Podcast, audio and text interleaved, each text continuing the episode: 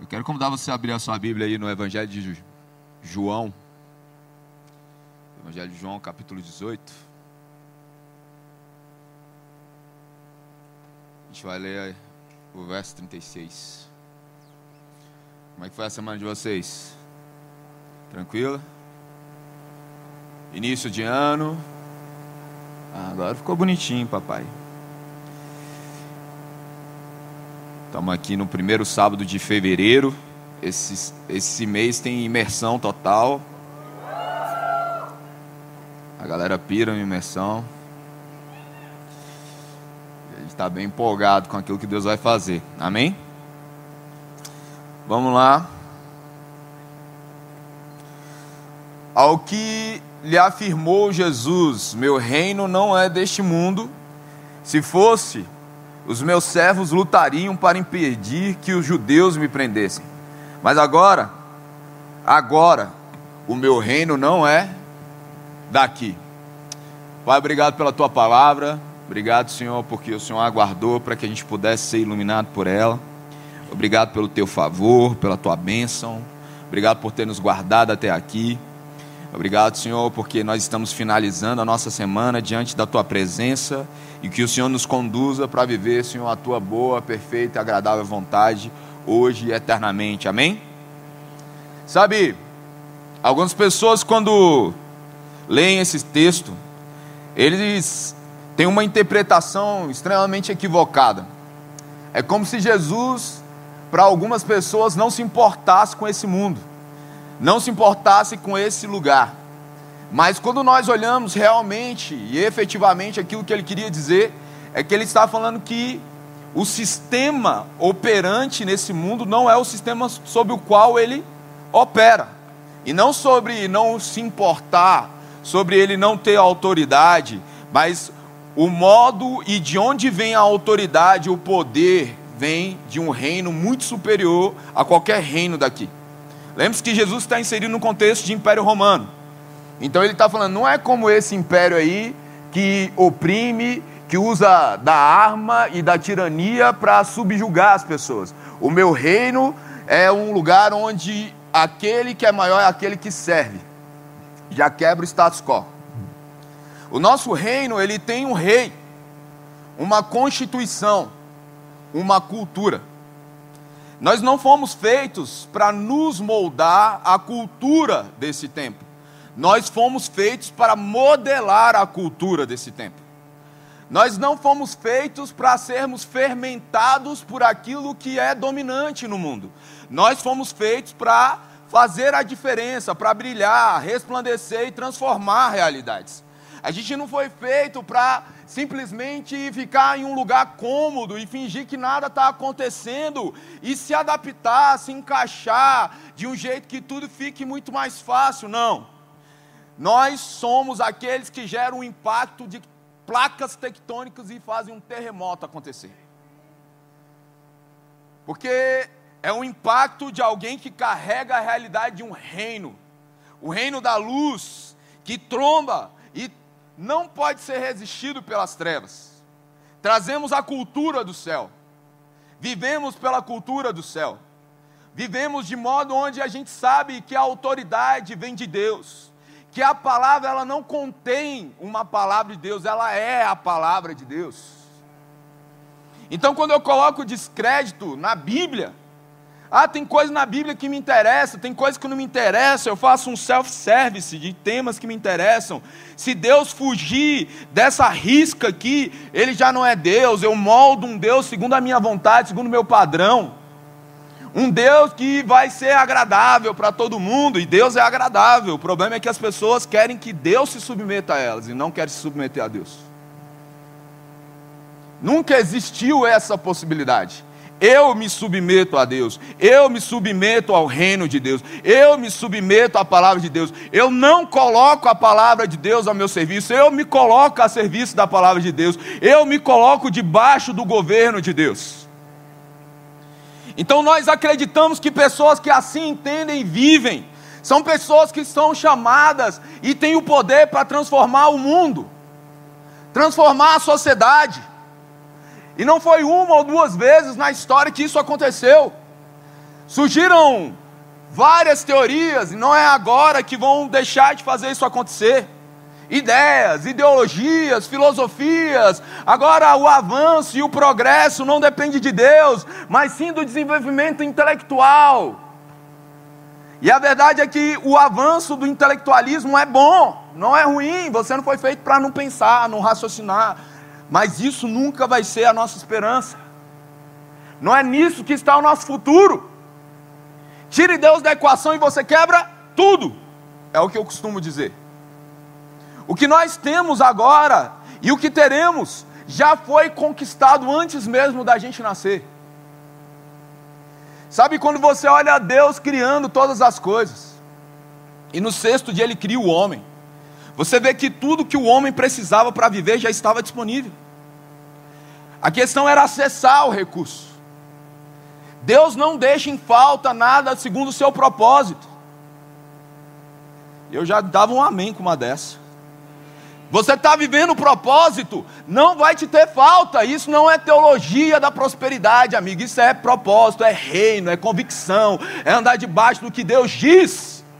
Porque quando Deus aponta, Ele paga a conta, irmão. Agora, quando você decide andar com a sua própria cabeça, com achismo, com emoção, ai, veio uma vontade louca de fazer isso aqui, sabe o que acontece? Perdeu, perdeu, perdeu. Perdeu o acesso, perdeu a conexão. Nós não podemos cruzar os braços vendo pessoas serem deformadas, sendo deformadas. Nós não podemos cruzar os braços vendo o mundo ser deformado, a cultura ser deformada. O que você faria para proteger alguém que você ama? O que você faria para proteger a pessoa que você mais ama? Sua esposa, sua namorada, seu noivo, seu pai, sua mãe, seu filho, o que, que você faria? Sabe, eu não quero diminuir o caos que está instaurado mediante esse vírus. Mas ainda existem, se eu pedir para levantar a mão, pessoas aqui que não foram infectadas. Eu recebo direto gente dizendo que não foi infectada. Mas tem um vírus que atacou a humanidade e tocou todo mundo, que se chama pecado. Ninguém ficou imune dele. E é interessante como tem pessoas hoje endossando viver uma vida de pecado. A Bíblia diz que o fruto do pecado é o quê? A morte, o preço do pecado é a morte. Mas se eu me disponho a viver uma vida de santidade, você consegue ver o extremo oposto, existe vida. Pecado é morte, santidade é vida pureza, santidade. Nós não podemos aceitar aquilo que deforma as pessoas. E elas olham isso como comum, mas nunca vai ser normal. Nunca vai ser normal. Eu estou indignado. Fazer vista grossa para o problema é um desastre. E alguém que realmente é maduro, ele ama a disciplina, ele ama a correção, ele ama que as pessoas falem, você foi bem, mas tem um ponto aqui equivocado, ou você foi completamente errado e você vê, cara, eu preciso melhorar. Pessoas que não aceitam ser corrigidas e disciplinadas, e eu não estou falando de disciplina como era das antigas, e ainda tem, mas eu estou falando de ser corrigido, ensinado, acompanhado. Pessoas maduras gostam disso. E sabe, a Bíblia é muito clara quanto ao estilo de vida que nós devemos viver. Eu cresci, e por que, que é a minha indignação? Sabendo que as pessoas olhavam para o Brasil como a terra do futebol, como o país do carnaval, onde mulheres brasileiras eram taxadas como mulheres fáceis onde o mercado da prostituição infantil era vasto. E eu não sei você, mas isso me incomoda muito. Muito. Me incomoda, e eu brinco com isso, mas me incomoda saber que um cidadão parece amar mais um time de futebol do que a sua igreja. Parece amar mais um time de futebol do que a sua namorada, ao ponto de dar entrevista falando: se for contra o meu time, eu termino. Moleque. Moleque. Cidadão disposto a pagar um ingresso de futebol reclamando para pagar uma conferência. Disposto a pagar 200, 300 conto numa camisa de futebol reclamando de um moletom. Dizendo que é caro comprar um livro de 40 reais. E gasta para entrar num jogo que vai durar 90 minutos. Idolatria, amigo. Por isso a minha indignação, cara. E se você não é assim, tudo bem. Mas se é, você se arrependa. Eu não quero ser conhecido como uma nação do futebol, amigo. E eu lembro de profetas declarando assim: o Brasil não será mais conhecido como a nação do futebol. O Brasil será conhecido como uma nação adoradora, uma nação cujo Deus é o Senhor, uma nação onde existe um povo que chama pelo nome do Senhor. Fala, é isso! É isso! É isso! Tudo bem você gostar de futebol, cara, mas perder culto por causa de futebol, ficar chateado porque foi escalado no dia que seu, jogo tá, seu time está jogando a final, você precisa rever os seus conceitos. Precisa rever os seus conceitos. E esse negócio de mulher é fácil, cara liberdade sexual. Ai, o feminismo me fez dizer que balançar a bunda é dizer que eu sou livre, dona do meu corpo. É? É isso? É isso? Um monte de pedaço de carne parecendo um açougue se expondo, fazendo levantar o instinto mais caótico de um retardado que está dominado pela pornografia. Ai, gosto de ser observada. Vai lá, voyeurismo. É o nome desse negócio. Eu não estou aqui para massagear o seu ego. Eu amo avivamento, amigo. E sabe dois seres que são amados quando morre? É avivalista e profeta. Quando está vivo, incomoda muita gente. Entendeu? Mas eu nunca vi um avivamento acontecer sem santidade sem pureza, sem arrependimento. Vem aqui, baba, corre, arrepia, chega ali fora, vai falar que vai pegar a mina do jeito que não era para ser? Vai fazer tudo errado? Como assim, cara?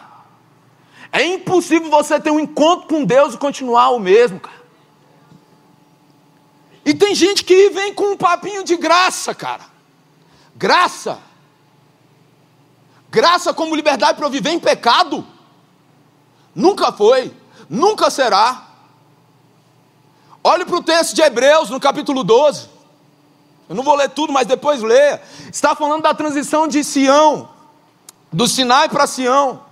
O monte onde tudo tremia, onde se tocasse morria, mas aí o véu foi rasgado. Eu não tenho mais medo de morrer. Agora eu posso acessar a presença de Deus. Que lindo, mas Deus é radioativo, amigo. Deus é radioativo. Deus e o pecado não coabitam. Deu para entender isso? Não dá. Ai de nós. Ai de nós. Se a gente fingir que isso não é a realidade. Ah, é graça. Olha o que diz Hebreus 12, 25. Tende cuidado não recuseis ao que fala, pois se não escaparam aqueles que recusaram ouvir quem divinamente os advertia sobre a terra, ele está falando de Sião, muito menos nós, os que nos desviamos daquele que dos céus nos adverte. Olha o que, que ele está falando. Cara, Moisés estava lá em cima do monte. E ele falava: Não ultrapassa aqui, senão vai morrer. Foi advertido. Mas agora Deus está falando diretamente. Ele está falando: Cara, cuidado. Cuidado. Para de arrumar desculpa para viver uma vida de pecado. Para de tentar alinhar a Bíblia para a sua vontade. Aquele cuja voz abalou todas as coisas da terra, agora, porém, ele promete, dizendo: Ainda uma vez por todas farei abalar não só a terra, mas também o céu Ora, esta palavra ainda uma vez por todas significa a remoção dessas coisas abaladas, como tinham, que, é, tinham sido feitas, para que as coisas que não são abaladas permaneçam. Por isso, recebendo nós um reino inabalável, retenhamos a graça pela qual servimos a Deus de modo agradável. De modo que? Agradável, com reverência e santo temor. Porque o nosso Deus é fogo consumidor. E aí eu cresci no contexto pentecostal falando, Deus é amor, mas é fogo consumidor. É tipo, você tá lascado. Sabe o ouro que eu uso aqui, há 15 anos casado com essa maravilhosa mulher? Ela é demais mesmo. Teve fé, minha filha. Ele passou pelo fogo, cara, para ser purificado, para tirar tudo aquilo que não fazia parte do que ele deveria ser. É isso, cara, que é o fogo. Não é para te destruir, é para te purificar. Eu me exponho ao fogo de Deus para ser livre. E não simplesmente porque eu já fui livre. Você deu para entender isso? Pastor, mas se todos pecaram, segundo a Bíblia diz, e carecem da glória de Deus, qual é a chance de eu nunca mais pecar? Enquanto você viver, provavelmente você vai cair muitas vezes e vai pecar muitas vezes. Você sabe qual é o grande problema? É eu fingir que eu não pequei. Cauterizar. Tem gente que não sente mais nada, cara. Chega o um cidadão para mim e fala: Cara, eu pequei, eu queria parar com o ministério, eu acho que eu não devo operar. Eu falei: Que bom. Que bom, como assim? Que bom que você ainda sente isso, cara. Porque tem gente que não sente mais nada. Acabou, velho. Faz o que sabe ser errado e finge que não aconteceu nada. Sabe, temor a Deus, gente, não é sobre eu ter medo de Deus me castigar. Temor a Deus é saber que eu estou afetando meu melhor amigo, cara. Eu estou fazendo algo que vai contra o meu melhor amigo. Não é sobre eu ter medo dele me destruir, cara. É sobre como eu posso fazer algo assim com alguém tão bom para mim. Como eu posso fazer algo assim com alguém que me ama tanto? Como eu posso viver dessa forma, sendo que tem alguém que acredita tanto em mim? Que conhece até aqueles pensamentos que eu não tive nem coragem de falar e eu mesmo fiquei escandalizado. Já rolou com você? Como que eu pensei isso, cara? Eu preciso nascer de novo. Já rolou com você? Rola comigo, cara. Meu Deus, de onde veio isso? A cultura do reino ao qual nós pertencemos é uma cultura de pureza. Pureza é a condição ou estado ou qualidade daquilo que é puro, lípido, não tem mistura, impureza. Virtude daquele que não tem maldade nem malícia. A palavra no grego é Agnus, que também é traduzida como respeitável, ou Ragnote para pureza, integridade de vida. Você quer saber se você está fazendo algo realmente que está errado? Você faria isso na frente da sua mãe? Tipo assim, eu casei com a Thay. E os nossos pais sabem o que a gente faz no quarto. Uai, não sou padre? Bendito seja o nome do Senhor. Eles sabem. E está tudo bem. Agora, eu não era casado com ela. E eu me digo cristão. E estou fazendo isso. Será que realmente é respeitável? Eu estou me respeitando quando eu estou me expondo para ser visto e notado? Eu estou respeitando o outro quando eu fico olhando como se fosse uma peça de carne que eu estou analisando para ver se eu compro ou não? Isso é respeitável? Pureza é sobre ser respeitável. Íntegro é ser sobre, sobre ser completo ou caminhando para esse lugar. Teleios é sobre ser perfeito, mas é sobre ser perfeito como algo sendo completo. E eu estou numa jornada de aperfeiçoamento dia após dia. E cada vez que Deus se revela a mim, eu sei mais quem eu sou. E eu vou me tornando mais parecido com Ele. E o pecado não pode me dominar, porque eu sou dominado por Deus. Outrora era dominado pelo pecado, agora não. Eu não sou mais um pecador profissional. A verdade é que quando nós conhecemos a Jesus não faz sentido, cara. Porque as ovelhas podem até tropeçar na lama, mas somente porcos permanecem lá. O justo cai até sete, sete vezes, mas sete vezes ele se levanta. Cai, mas levanta. Sujou, mas limpou. Um dos atributos da palavra pureza no Antigo Testamento, no hebraico, é limpeza. Limpo. Eu não vou ficar na lama. Nós não vamos ficar na lama. Eu anseio por um avivamento que não tem fim, amigo. Eu anseio por um avivamento que vai varrer o globo. Eu anseio por um avivamento onde os avivalistas estão aqui. Onde os avivalistas serão multiplicados. Mas não existe avivalista que fica flertando com o pecado, amigo.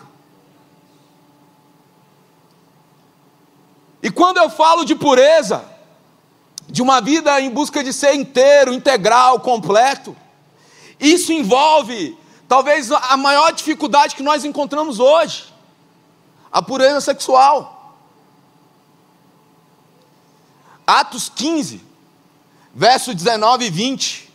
A gente está ali no contexto onde os discípulos agora se multiplicaram. Todos os discípulos eram judeus. Você lembra disso? Jesus estava lá em Israel, todos eles eram o quê? Circuncidados. Todos eles conheciam a lei. Mas agora o evangelho está se expandindo. Chegou em lugar que tem gente que não foi circuncidada. E aí, vai circuncidar ou não? Então a gente vai ter um concílio para ver aquilo que aqueles que não nasceram judeus precisam fazer. E aí aqui a gente está nesse momento em Atos, em Atos 15, 19.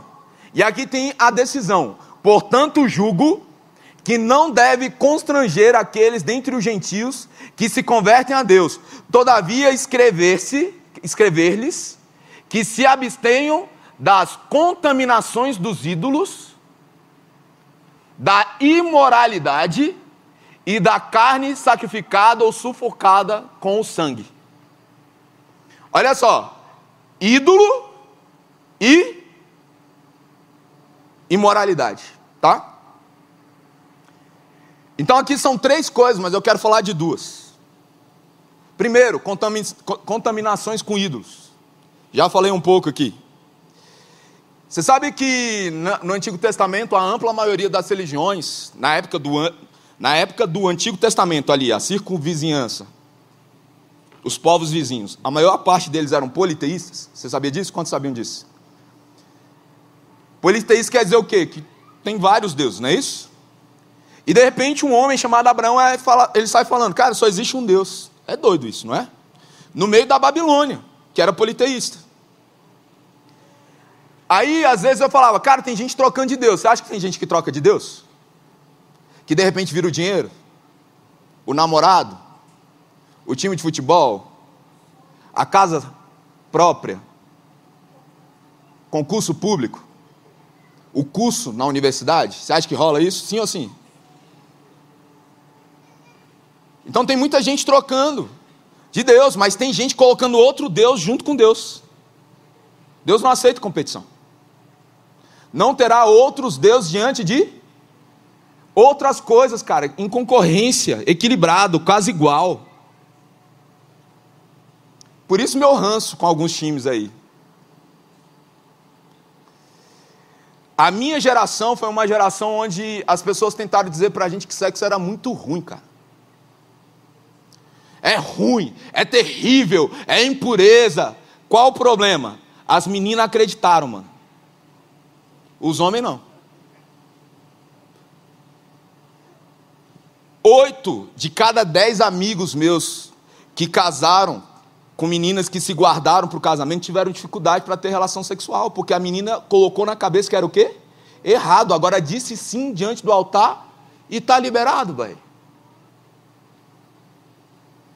Eu e essa garota aqui. Eu achei que ia chegar na lua de mel, moleque. Uh! Yes! Come on! E foi, sabe o quê? A gente só foi pro Éden. Ficamos nus sem vergonha.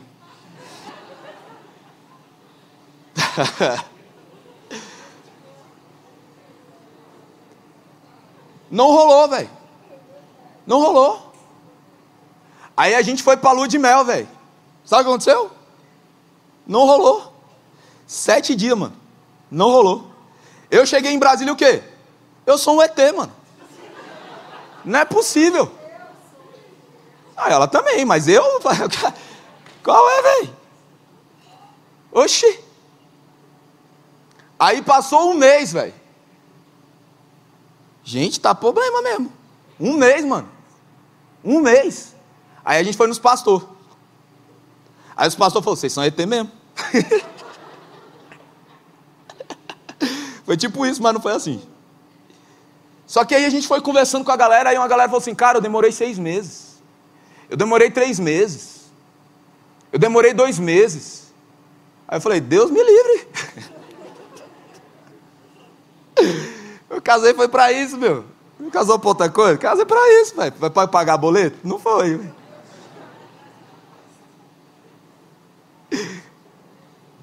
Mas disseram que era ruim, cara. E deixa eu te falar um negócio. Não é. Só que tem a hora certa. É um, dese um desejo legítimo. Dentro do momento e dentro de uma aliança dentro de uma cumplicidade, dentro de compromisso. Sabe por que o nome prostituição que hoje a gente dá simplesmente para aquelas mulheres que são acompanhantes, sei o quê? O, o termo prostituição é o quê? Intimidade sem compromisso. Intimidade sem compromisso. Então era o extremo. Você não deve fugir do seu desejo sexual, mas você deve controlá-lo. Ai, pastor, eu não conheço. Fala, ah, bichão. Sabe, quando eu, eu já falei isso, vou repetir de novo. Às vezes você não estava aqui, você pega. Quando eu estudei ciências naturais ou biologia, falava de animais irracionais e animais racionais. Interessante que racional só tinha gente. E aí dizia que o que distinguia a gente dos animais irracionais é que eles eram dominados pelo instinto. Quantos lembram disso? É lógico que eu estou falando de um negócio assim, estou simplificando, né, irmão? Você que é de biologia, você me perdoe que eu sou de história. Mas era isso. Eles são dominados pelo instinto da ira, da raiva, do desejo. Ele não olha nem se é a mãe, se é a tia, se é a avó. É o instinto falando mais alto. Aí eu, como ser humano, vou falar: não consigo me controlar? Você está dizendo o quê? Eu sou irracional. Doeu aí? É interessante porque em Gênesis 4, 7, já havia o desejo em Caim de matar Abel. E sabe o que Deus fala para Caim? O pecado está à porta, e cabe a ti dominá-lo. Gênesis 1, 26 vai falar assim: ó, crescei, multiplicai, sejam férteis e dominem. Dominem. E tem gente que está sendo dominado, cara. Ah, eu não consigo. Ah, eu não consegue. Consegue. Consegue. Porque eu já vi muita gente conseguir. Eu conheço muito testemunho de gente que conseguiu. Você consegue sim. Quando nós encontramos uma pessoa viciada, nós temos uma idolatria. Você sabe qual é o problema do vício? É a dependência. O cidadão fala assim: beber não é problema. O problema é o quê? Ficar embriagado. É isso mesmo? Ok. Mas ah, eu vou tomar uma caipirosca. Toma um suco de limão, meu filho. Você gosta do gosto de limão? Toma um suco de limão. Ah, mas eu gosto. Você gosta de quê? Você gosta de ficar tonto. Você gosta é da, da brisinha que dá lá. Ó, ui. Álcool no sangue. Ai, tô alegrinho. Vai dizer que é porque é gostoso, só. Não é, cara. Qual a graça de beber no cabelo, velho? Eu mesmo que bebia para ficar doido. Não vou beber. Eu bebia para ficar doido. Vou beber agora para não ficar doido? É cada uma, velho. Sai fora. E quem já foi doido, fala assim, mano, eu nem quero chegar perto desse negócio. Para mim não tem flerte com esse negócio não, cara. E tem gente que acha que é intelectual. Não, a Bíblia diz. Eu... Ah, brincar com a minha cara, velho. Agora posso te falar um negócio dessa vida minha, como 21 anos, cuidando de gente, conversando com gente, lidando com gente? Quase 98% das pessoas que eu conheço que disseram que ia sair das drogas ou do álcool, saíram. Uma minoria teve que ser internado. Uma minoria, assim, ó, teve que ser internado. Porque estava um negócio muito sinistro, já era muito mais do que um desejo, era orgânico. Ele teve que, tipo. Agora eu posso te dizer um negócio que a maior parte das pessoas fala assim: eu vou sair fora e cai de novo? 500 vezes? É a tal da pornografia. É a tal da pornografia, cara. Pornografia e masturbação. Não é um ou dois, não, filho. Em gabinete eu atendi várias pessoas. Pastor, eu já usei droga e larguei, ou então eu estou usando, estou largando, beleza. Agora, por exemplo, eu só conheci um homem na minha vida que nunca viu pornografia. Um. E não era meu pai. Um. Só um. E que também disse que nunca cometeu o ato da masturbação. Um só. Em toda a minha vida. 37 anos de América do Sul. Nunca conheci, cara. Se você for, me fala aqui que eu quero aumentar esse número. Vai ser muito bom. Um treco desse, cara, que afetou tanta gente, pode ser realmente inofensivo, cara. O índice é tipo assim, 100%. E sabe, o índice de, de recaída é quase o mesmo. É por isso que o Morgan Bennett diz que ele é um narcótico. O Tim Chester vai dizer que ele é um câncer. Uma nova pesquisa neurológica sugere que ela é tão poderosa quanto o vício na cocaína e heroína devido ao sing à singular combinação de estimulante e relaxante. Ligadão, uh, aos vídeos, moleque, uh, terminou. Que merda que eu fiz.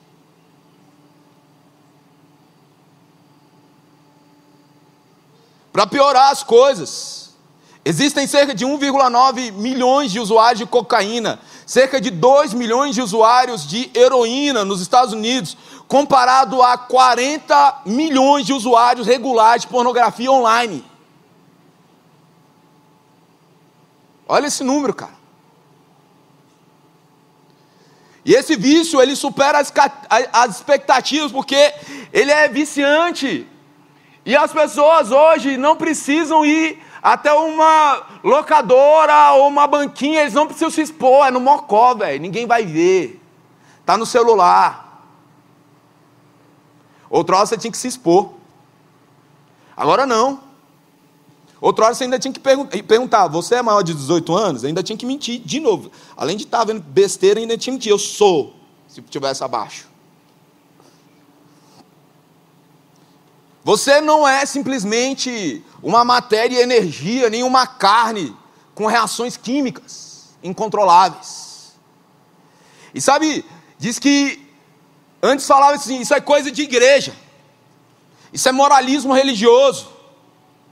Então eu te convido a entrar no YouTube e procurar um cara chamado Gary Wilson. Gary Wilson, no TED Talks, um cientista falando do mal que essa porcaria faz, cara. E que quando ele é questionado sobre a questão moral, ele fala: Eu não estou aqui pela moralidade. Eu estou aqui pelos malefícios neurológicos que isso causa. Não é, cara, normal. Claro que ver a nudez muda o cérebro. Esses estudos neurológicos dizem que você, sendo exposto a isso, vai ter mudança na sua, no seu cérebro. Mas por que eu deveria achar que a exposição à presença de Deus e à glória de Deus teria menos efeito sobre mim? Existem estímulos, mas em Deus existe um novo e vivo caminho. Nossos cérebros são profundamente afetados quando nós vemos essas coisas. E quanto mais nós vemos mais estabelecidos são os controladores. Mas nós não somos só vítima disso. Nós precisamos reagir. E sabe por que, que me indigna? Porque uma das cantoras mais famosas do Brasil, não vou citar o nome, estava dando entrevista lá, fora do Brasil, esses tempos, falando inglês. Uh, inteligente demais que falou inglês. Falando de toda a promiscuidade sexual que ela tem e vive, e a galera aplaudindo, cara. Gente celebrando. Ai, porque eu balanço a minha. O povo acha que eu não sou inteligente, não é mesmo não. Acho que é porque fala inglês, porque critica algo, porque fala de polícia, você virou inteligente. O que, que você está fazendo com sua vida? Quantas pessoas você tem influenciado para se tornarem melhores não piores? Isso é inteligência, cara. E eu sei que em cada noite daquela mulher, quando ela vai dormir, ela sente um vazio, que só Deus pode completar. Ele nos deu armas espirituais mais poderosas do que a pornografia, do que a impureza. Ele deseja ser visto por nós. Nós precisamos correr para Ele. O problema do vício é a dependência, que está em qualquer lugar que não seja Deus.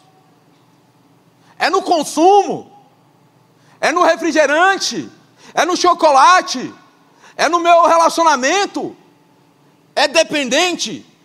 Você só pode ser dependente de uma pessoa, Deus.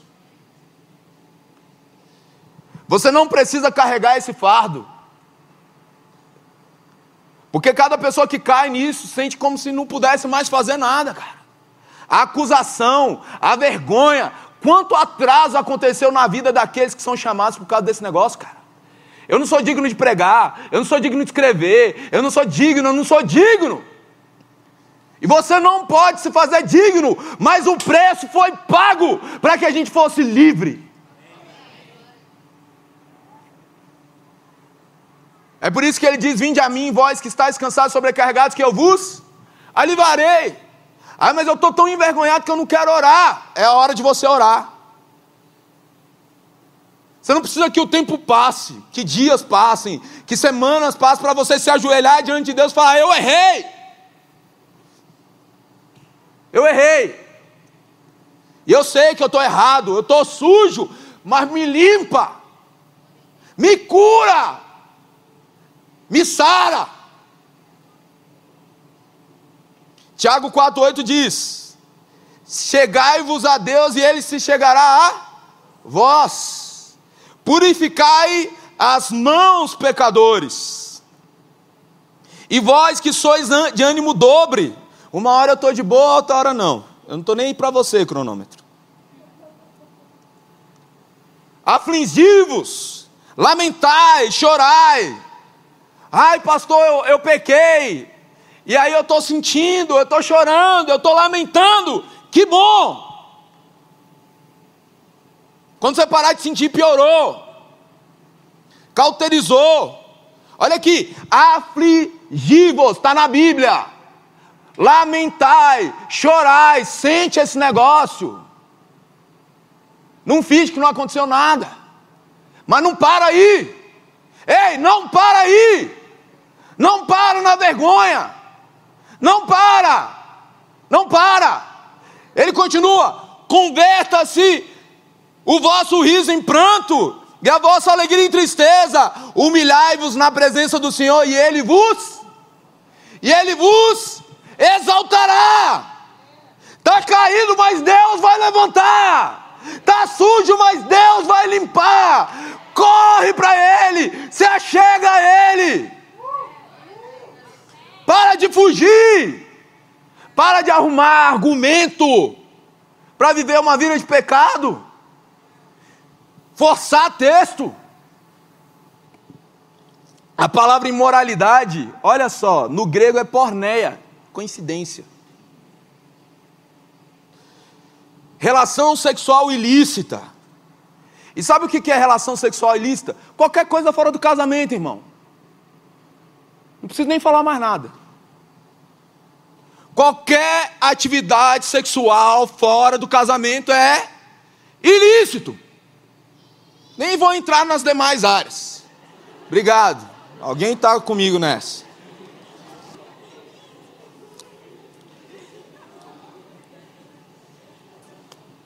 Uma dessa alguém está empolgado, obrigado. É porque não entende. Sabe qual é o mito que os jovens carregam sobre a pornografia a masturbação? Quando eu casar, eu paro.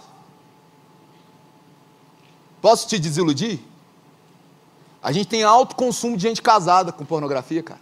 Sabe por quê? Porque a mulher não está disponível para você todo dia, não, brother. É menstruação, é dor de cabeça, é cansado, é filho. E outras cositas más. Ah, eu tenho controle. Sabe quando você descobre que você não tem o controle? Quando você tenta parar. Qualquer vício.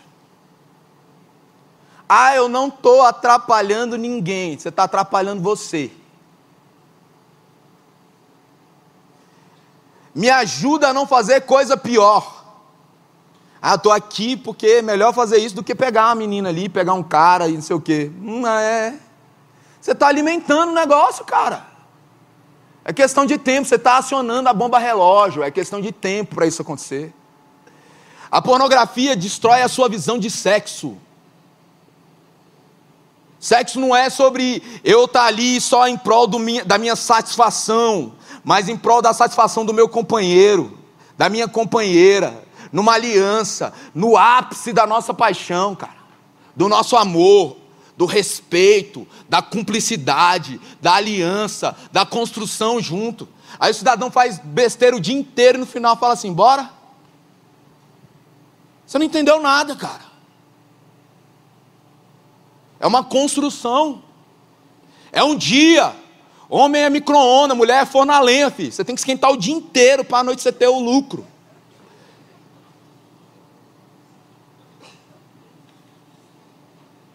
Destrói, caracteriza, cara. Olho para a mulher como algo que, ai, olha essa, hum, essa, uh, olha, meu Deus do céu.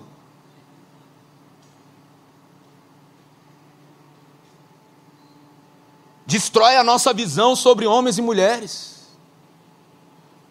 Como se eu pudesse usar alguém.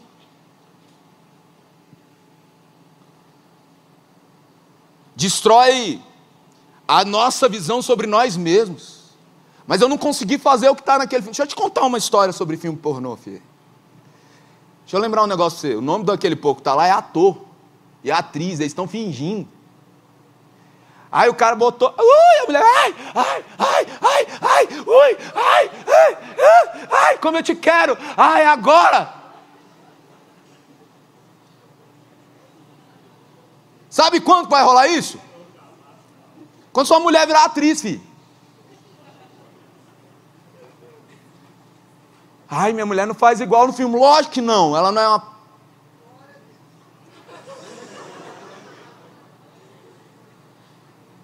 Quase. Obrigado, Jesus. Não é. E nem ele. Nenhum dos dois é objeto sexual do outro.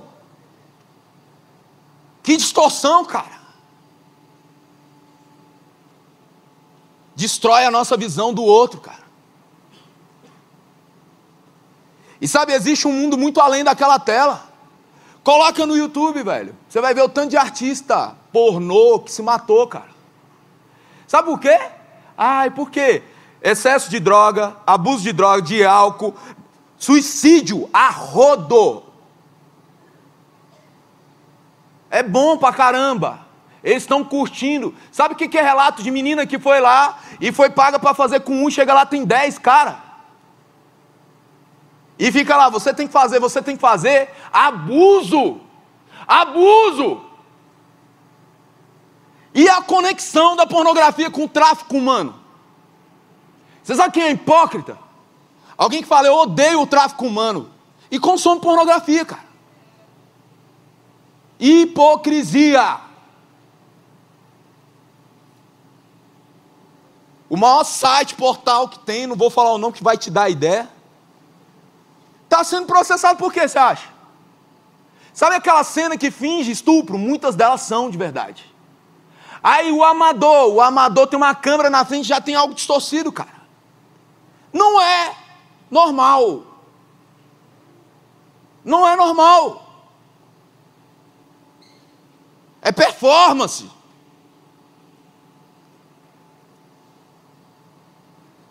Essa indústria abusa de mulheres.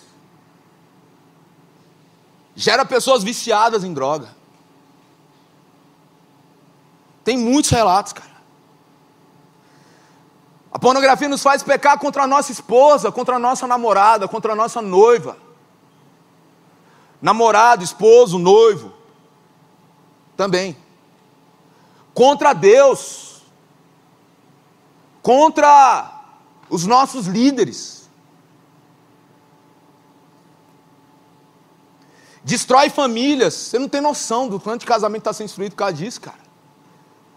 Seja pelo padrão estabelecido, seja porque o cara está viciado e não procura mais a mulher.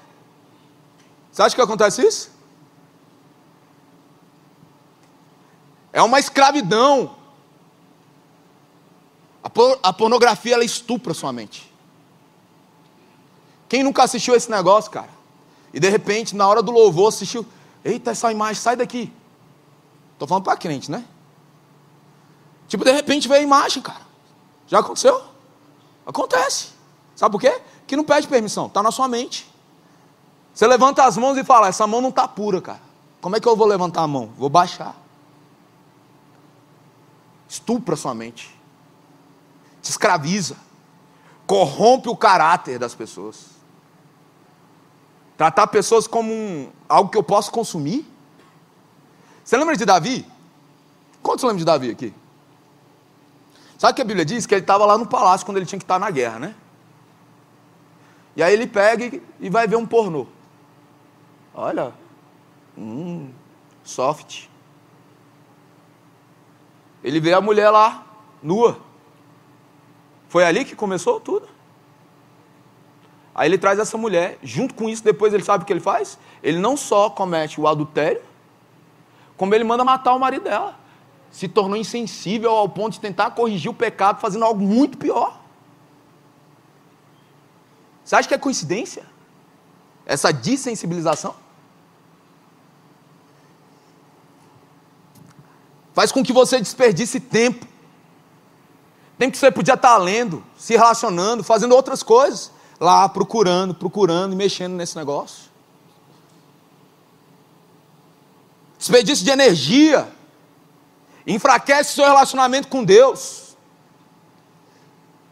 Ah, eu não sou digno. Você nunca foi digno, cara, mas Ele te fez digno. Nós nunca poderíamos fazer nada, mas Ele que fez. Ele nos amou primeiro. Ele pagou o preço quando a gente ainda vivia no pecado. Ele nos fez livres. Então o que eu preciso fazer é correr para Ele. O apóstolo Paulo, um grande homem de Deus, ele fala: Ei, eu orei várias vezes para que ele tirasse de mim esse espinho na carne. Mas o que ele disse? A minha graça te basta, porque o meu poder se aperfeiçoa na sua fraqueza. Aí porque eu vou viver fraco? Não, porque eu vou colocar minha fraqueza diante de Deus para que ela se torne força. Uma pessoa livre vai dizer: ei, existe sim forma de ser livre. Ah, eu estou 10, 15, 20 anos preso nisso. Existe liberdade.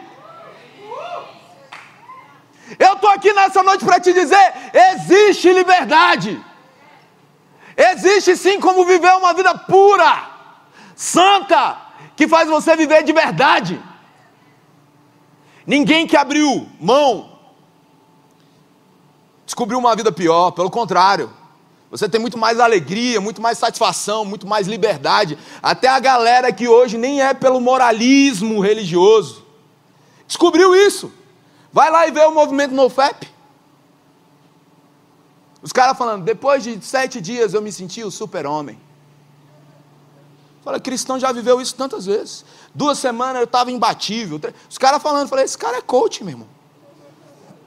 Eles são coach para te libertar dessa bagaça. Literalmente. Porque a imoralidade suja a nossa mente e nos faz enxergar através dela. Ninguém ao ser tentado pode dizer que está sendo tentado por Deus, porque Deus ele não é tentado pelo mal e ninguém tenta. Tiago 1:13. Cada um, pois, é tentado pelo quê? Pela própria cobiça. Pela própria cobiça.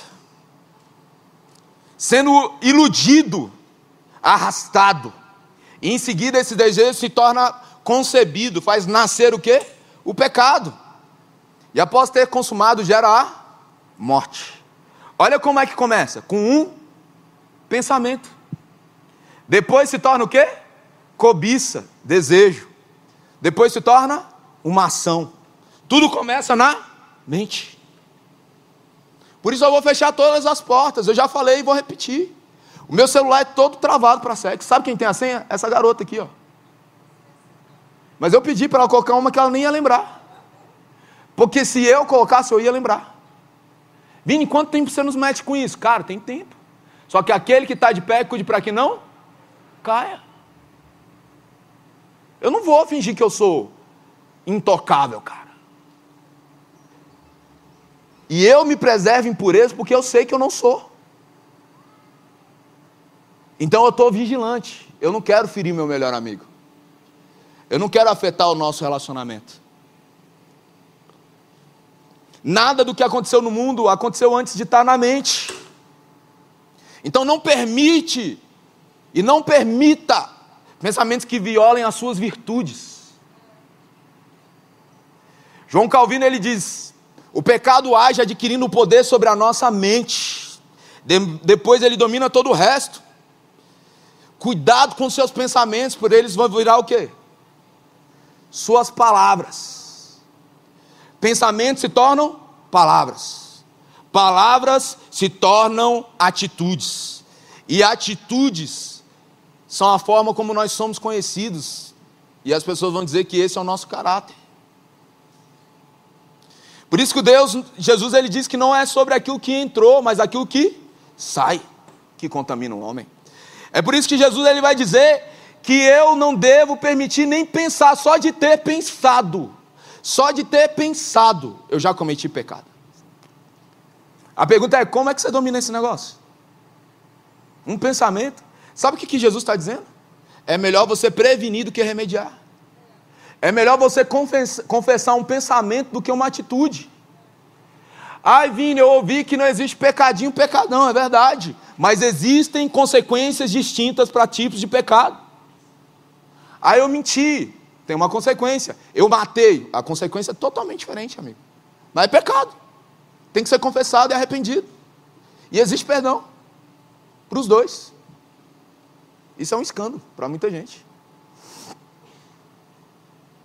Tiago 4,7 diz: Sujeitai-vos, portanto, a Deus e resisti ao diabo para que ele fuja de vós.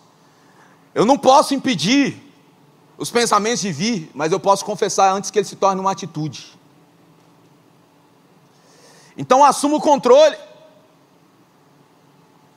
E sabe qual é o grande problema também? A mentira por trás de tudo isso. É tudo uma mentira. Dizer que você vai viver melhor, ai, viver que isso é natural, dizer que é assim, cara, é mentira. E sabe quem é o pai da mentira? Nanás, o maligno. Que foi homicida desde o princípio, que nunca se firmou na verdade. João 8, 44.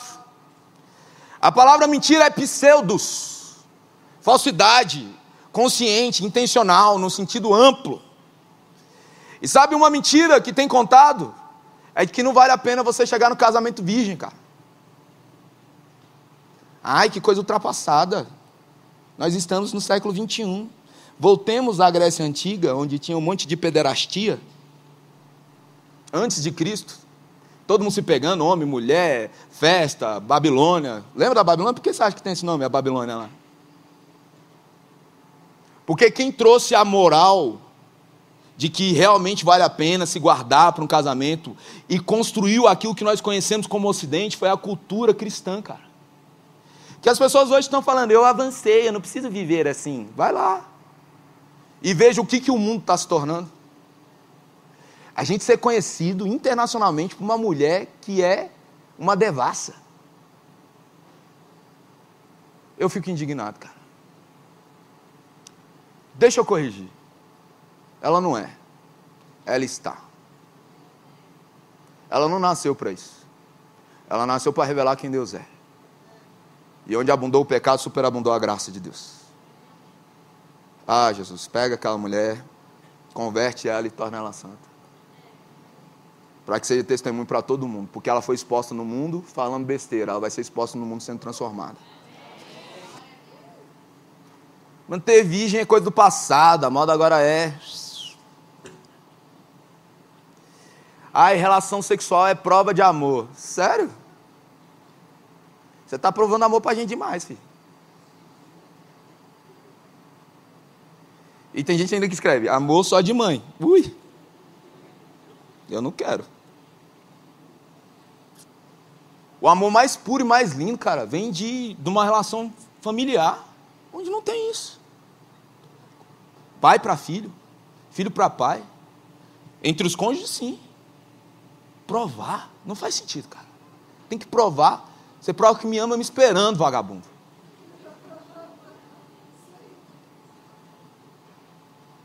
Vou falar melhor para você, me espera. Quem ama faz.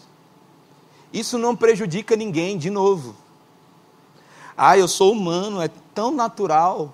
Você já viu os cachorros pegando lá na rua o outro? Vai lá, Sil.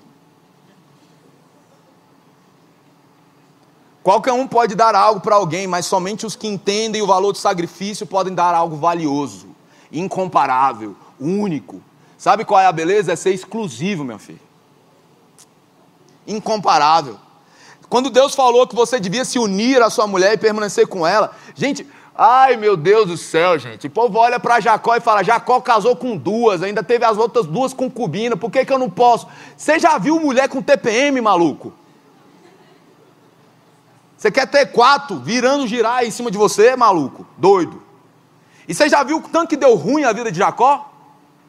Os filhos tudo se pegando, dando ruim, cara. Um querendo vender o outro, matar. Deu bom, cara. Deu bom mesmo. Esse é o exemplo que você quer? Para! Tá com vergonha, mano? Qual foi a parte?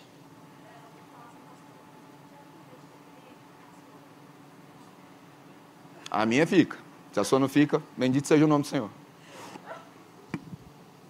Deus criou o sexo seguro e chamou ele de casamento. E não de camisinha. Não é o troféu que dá valor ao jogo. O que determina é a jornada, cara. Virgindade e pureza se trata de uma batalha. E não simplesmente de um jogo. Ainda mais no mundo corrompido. Já vem me expulsar? Ainda dizem que eu sou líder disso aqui. Para vencer a mentira, eu preciso me apegar com a verdade. Conhecereis a verdade, e a verdade vos libertará. Romanos 6,12 vai dizer: Não reine, portanto, 6,12 não reine, portanto, o pecado em vosso corpo mortal, de maneira que obedeçais às suas paixões e nem, paixões, e nem ofereceis cada um o vosso membro como corpo ao pecado, como instrumento de iniquidade, mas oferecei-vos a Deus como ressurretos dentre os mortos, os vossos membros a Deus como instrumento de justiça. Eu não vou oferecer meu, meu corpo como sacrifício ao pecado. Porque o pecado gera morte. Ou seja, eu estou sacrificando. Mas a Deus. Romanos 12, 1 vai dizer: Rogo-vos, pois, irmãos, pelas misericórdias de Deus, que apresentei os vossos corpos como sacrifício vivo, santo, agradável a Deus, que é o vosso culto racional.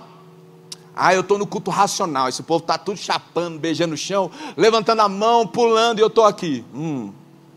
Isso não é culto racional, não. Isso é chatice. Ah, eu não preciso fazer isso. Todas as coisas me são listas. Ah, eu não vou fazer. Deus te deu essa liberdade.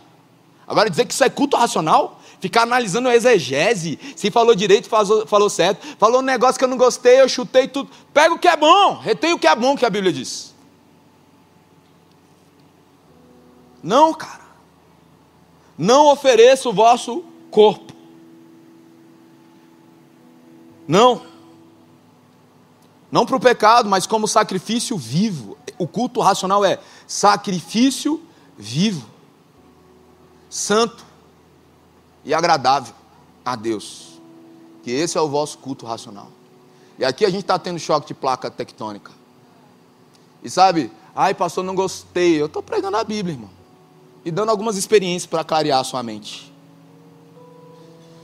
Alguém que se diz cristão e não vive uma vida em busca de viver uma vida de santidade, ele não entendeu nada.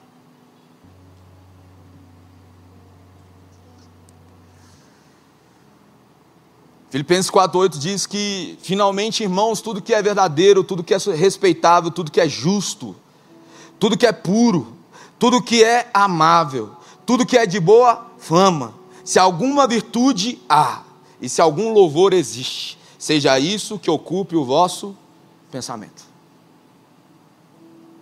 Aqui é um filtro, cara. Cara, isso aqui é verdadeiro? É, pode permanecer. Não é, fora. Isso aqui é respeitável? É, então pode permanecer. Não é, fora. Isso aqui é puro?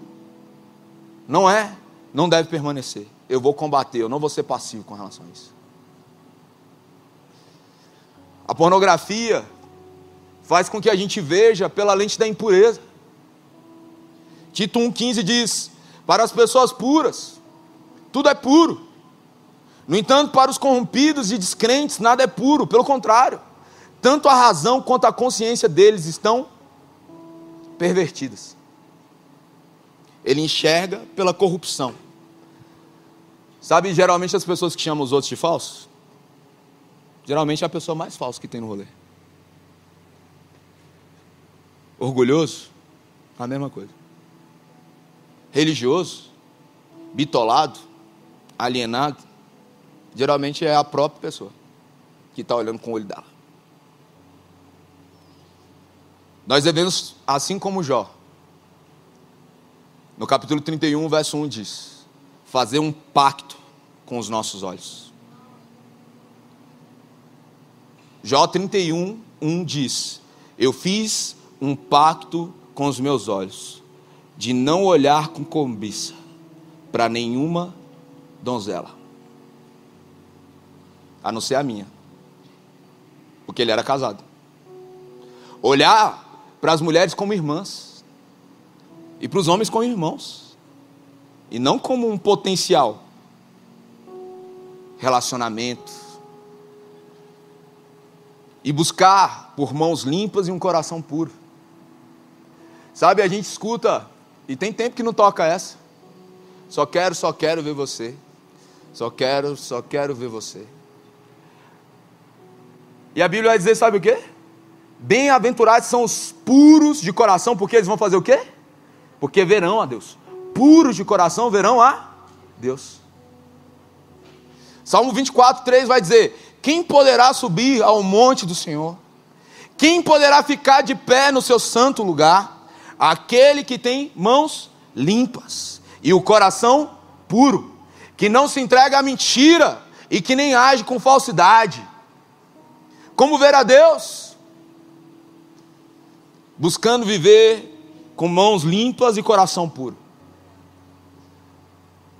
buscando ter um coração limpo, puro, para ver Deus. E quando se fala de pureza aqui, se fala de motivação. Jesus, eu não estou te buscando porque você tem um presente para me dar. Eu estou te buscando porque você já me deu o maior presente, que é você, que é a tua presença. Eu estou te buscando porque eu te amo. E sabe, tudo que vier, todo recurso, todo crescimento, todo título é porque, na verdade, eu sempre te quis. Pureza de coração. Eu não faço porque eu quero ficar diante das câmeras, para pregar no púlpito, para trocar no instrumento. Eu faço porque eu te quero, Jesus. Porque eu te desejo. Sabe por que, que eu abro mão do pecado? Não é porque eu tenho medo de ir para o inferno. É porque o medo de ir para o inferno é porque eu vou viver longe de você. Porque nem o céu faz sentido se Deus não está lá. Se Jesus não está lá, sabe por que, que eu não quero pecar? É que eu não quero viver longe da tua presença, Jesus. E não é porque você se afastou, é porque eu que saio correndo e tento me esconder como no Éden. Todo mundo que abriu mão do pecado, por medo, voltou. Mas todos aqueles que abriram mão pelo relacionamento, não tem como ser o mesmo. Me dói saber que de alguma forma eu decepcionei a minha esposa, o meu filho, a minha filha, as pessoas que caminham comigo, os líderes que me empoderaram. Ei, eu não estou afim de pagar esse, essa conta. Esse boleto é alto demais, cara. Não sei nem se eu tenho conta, dinheiro na conta para fazer isso. Mas obrigado, Jesus, porque mais do que eu precisava, o Senhor pagou para que eu pudesse te acessar. Para que eu fosse livre e eu não vou abusar da sua bondade. Por isso, hoje é noite de nós assumirmos o compromisso de viver uma vida pura. Uma vida que agrada a Deus. E ser instrumentos de Deus para mostrar que vale a pena e que é possível. Não porque a gente é forte, mas porque o nosso Deus é forte e a nossa força vem dele. E ele nos fez mais do que vencedores. Nós não lutamos para vencer, nós lutamos na vitória daquele que já venceu, a partir da vitória dele. Alguns escondem as suas fraquezas esperando que ninguém os perceba. Mas nós estamos aqui para nos colocar diante dele e falar: Jesus, me purifica. Jesus, aperfeiçoa a minha fraqueza e faz dela força. Outrora eu fui impuro, viciado, mas agora eu posso manifestar a tua pureza. Eu sou livre de verdade, porque aonde o Espírito de Deus está, há liberdade. E Ele está aqui nessa noite. Eu não vou rir daquilo que é errado, cara. Eu não vou ser conivente daquilo que é errado. Vini, que ultrapassado. Eu fico feliz de saber que tem gente que pensa assim. Porque a luz está afetando as trevas que está em alguém.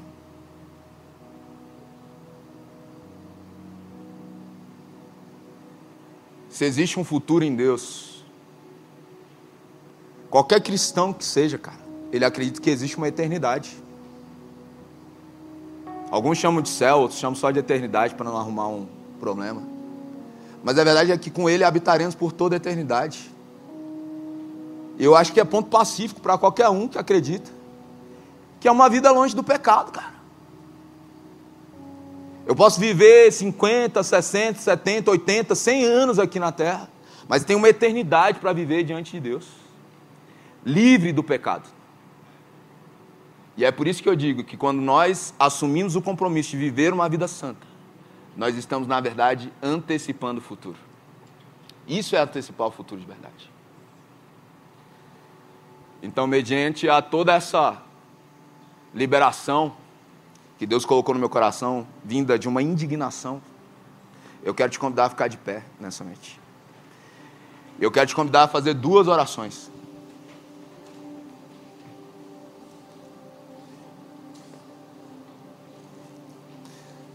Sabe, a Bíblia diz que a primeira pregação de Jesus foi: arrependei-vos, porque é chegado o reino dos céus. Arrependei-vos, porque é chegado o reino de Deus. É tiro.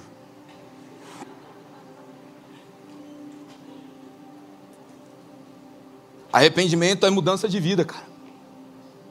A Bíblia fala sobre aquele que confessa e deixa. E não só confessar. Só confessar você está numa terapia com psicólogo, com psicanalista, entendeu? Confessa e deixa. Alcança a misericórdia. Amém? Então a primeira oração que eu quero fazer junto com você nessa noite é para que você, enquanto a banda vai estar ministrando, você não precisa abrir a sua boca, mas se você quiser também pode. É hora de você colocar diante de Deus as suas fraquezas. É hora de você colocar diante de Deus aquilo que parecia te dominar, mas você não vai ser dominado por isso. É hora de você colocar diante de Deus e assumir o controle que Ele está te entregando, e Ele já te entregou desde o Éden, entregou para nós como humanidade. Então, nesse momento, feche seus olhos. Todos têm um pecado que os tenta mais. Todos têm algum pecado que parece que é mais difícil de abandonar. Eu falei aqui sobre pureza, sobre pornografia, sobre masturbação, eu falei sobre tudo isso. É um apelo à pureza. Porque sem pureza e santidade, não tem como agradar a Deus, não tem como ver a Deus, não tem como manifestar a Deus, cara. Vai ser algo, enfim. Então, nesse momento, coloca diante dele, feche seus olhos. Feche seus olhos. E coloca diante dele. Eu não preciso dizer para você o que é pecado. Você sabe. E confesse a ele. Tudo aquilo que tentou te sujar.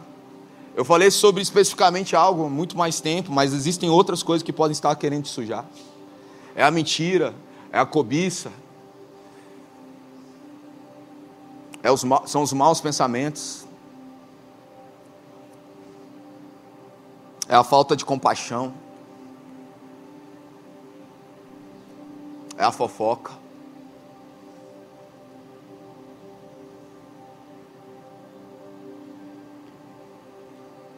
Pai, nós queremos colocar diante do Senhor como sacrifício vivo.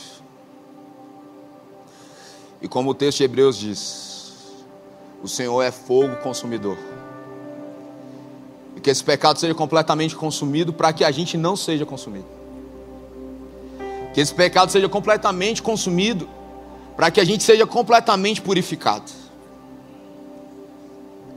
Que haja uma juventude, Senhor, apaixonado pelo Senhor.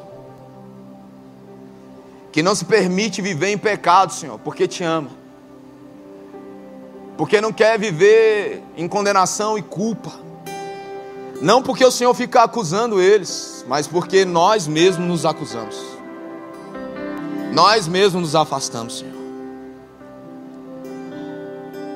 Por isso nós colocamos diante do Senhor cada um desses pecados. O salmista vai dizer: Confessei-te o meu pecado, eu não os escondi em tempo de ser encontrado. Enquanto eu não confessei, era como se os meus ossos fossem quebrados. Era como sequidão de estio. Eu não ocultei os meus pecados. Quando nós não ocultamos, a vida de Deus se apropria de nós. Existe liberdade nesse lugar. Existe cura nesse lugar. Existe vida nesse lugar. Pai, eu oro por santidade em todo o RLV, Pai. Desde o ID, no Alta, no Relieve, no Hope, no Enchamas, no Fenda. A gente não quer só a sensação, a gente quer a sensação, a gente quer o arrepio, a gente quer o choro, Senhor. A gente quer, Senhor, perder o controle. Mas a gente não quer só criancice, Pai. A gente quer amadurecer. A gente quer crescer. E viver conforme a vontade daquele que nos ama mais.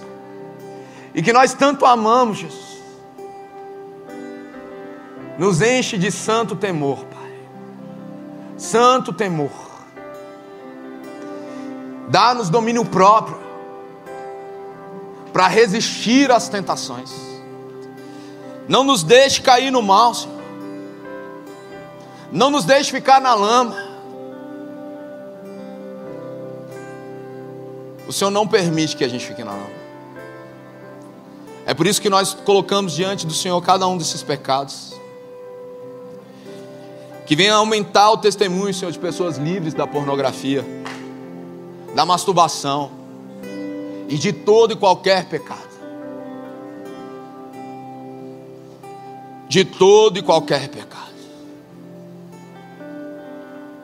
E a segunda oração que eu faço nessa noite, Jesus, é um apelo para que nós possamos viver uma vida santa que contagie, uma vida santa que contagie. Uma vida pura que seja contagiante. Que declare que vale a pena. Que nos faz viver com os melhores sorrisos. Que faz nos viver da forma mais leve para que não seja simplesmente nós, Jesus, mas seja sobre toda uma geração, que seja sobre cada criança, cada pré-adolescente, cada adolescente da nossa cidade. De uma barreira de proteção para proteger a pureza desses meninos que ainda não foram encontrados por isso. sobre cada jovem, sobre cada adulto, uma nação santa. Uma nação santa.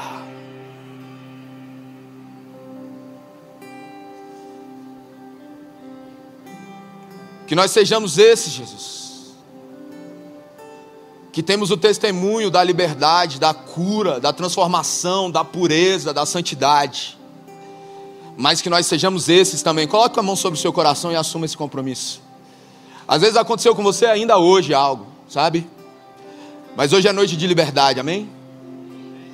Assuma o compromisso de ser esse que contagia o mundo, que contagia cada sala de aula, que contagia cada universidade, que contagia cada repartição pública, que contagia cada empresa, que contagia cada parte da nossa cidade que contagia cada parte da nossa nação, que contagia cada parte do mundo, com a santidade de Deus, com a pureza de Deus, levando liberdade ao cativo.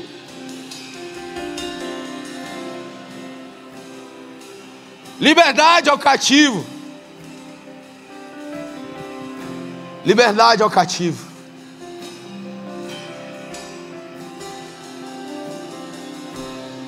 E agora, nesse momento, eu quero te pedir para agradecer a Deus.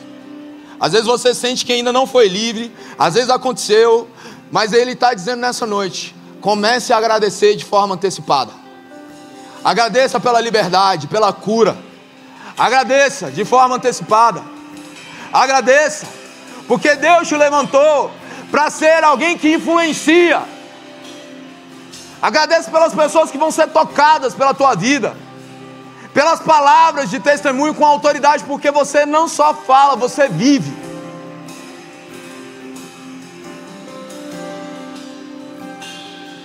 Agradeça a Ele nessa noite. Obrigado, Jesus. Nós somos livres. Nós somos livres. Nós somos livres. Nós somos livres. Nós somos livres. A nossa cidade é livre. A nossa geração é livre. Liberdade, liberdade, liberdade. Liberdade para viver a vida que Deus nos chamou para ser. Liberdade para viver da forma como Ele nos criou para ser. Liberdade.